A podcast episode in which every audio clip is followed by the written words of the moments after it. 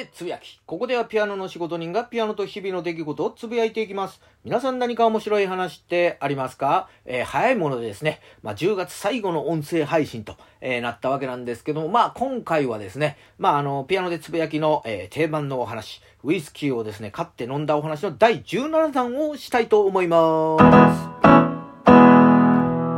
ということで、まあ、今回ですね、紹介するウイスキーがファイティングコック。まあ、アメリカのですね、ウイスキーで、まあ、いわゆるバーボンというやつなんですけども、このファイティングコックですね、度数が、えー、103プルーフ。えー、プルーフというのはですね、まあ単純に、えー、2で割ればいいわけですので、まあ51.5度ということで、まあ他のね、ウイスキーと比べると、まあ度数が、えー、高くてですね、飲むとちょっとね、ガツンとくるような感じで、まああの甘いようなね、香りがして、こう、キャラメルのようなね、ちょっと味わいがすると。いうことで、これ僕ですね、非常にあの気に入っておりまして、まあそれこそですね、学生時代からまあお世話になってるあのダーツのね、投げれる店で、もうこれずっと、えー、ボトルキープ、えー、しておるわけなんですけども、まあ先日もですね、まあそこの店行って、あの、そのファイティングコーク、えー、飲んでたわけなんですけども、まあ残りがですね、まあ少なくなってきたので、まあ店の人に、あ、すいません、また新しいのを入れといてくださいと、えー、言いますとですね、店の人が、あ、ごめんごめん、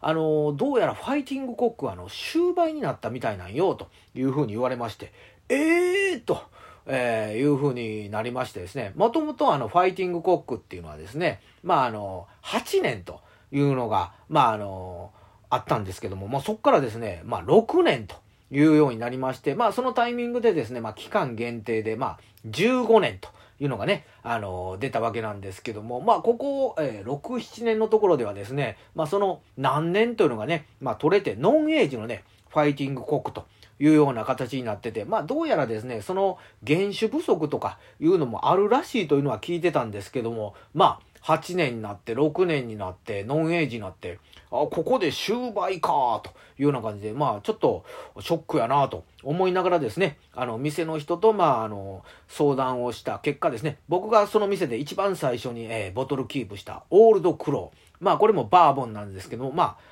あの、今後はこれを、えー、ボトルキープするということで話はついたわけなんですけども、まあ、あの、家に帰ってですね、こうネットとかでファイティングコックとか、いう風に調べますとね、ファイティングコックの紹介ページあるわけなんですけども、まあ、現在売り切れですとか、えー、在庫がありませんということで、うわ、ほんまに終売みたいやな、と。いうふうに思ったわけなんですけども、まあ、あの、情熱があれば、まあ、なんとかですね、あの、かき集めることができまして、まあ、とある酒屋さんで、お1本あるとか、えー、とあるですね、ネットショップで、お3本あるというような感じで、まあ、なんとかですね、10本ほど、えー、かき集めまして、まあ、あの、ケーキ好きにですね、ケーキ漬けにですね、まあ、1本はこう、ガッと、えー、まあ、あの、空にしたわけなんですけども、まあ、その、ファイティングコック、えー、飲みながらですね、あと残り9本を、こう自分の人生の中どうやって飲み尽くしていこうとか、いうふうに考えた時にですね、まあ、あの、寄ってたというのが、まあ、主な理由になるとは思うんですけども、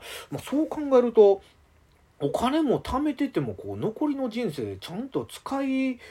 あの、尽くすってことはないよな。死んでしまったらお金持ってかれへんもんな、とか、いうふうに思いまして、まあなんか、ちょっと自分の人生にこう、ちょっとね、あの、考えてしまうというようなことが、あの、なりまして、まああの、矢沢永吉、A ちゃんはですね、バーボン人生というね、まあちょっと、あの、かっこいい曲あるわけなんですけども、まあ僕はね、そんなかっこいい曲は作れませんので、えー、まあそこからですね、あの、インスパイアというか、えー、バーボンな人生という曲をね、作りましたんで、まあこれからウイスキーのね、バーボン紹介するときはこれを歌っていこうかなというふうに、えー、考えておるので、えー、今日もガツンといって頑張っていきましょう。早速間違えた。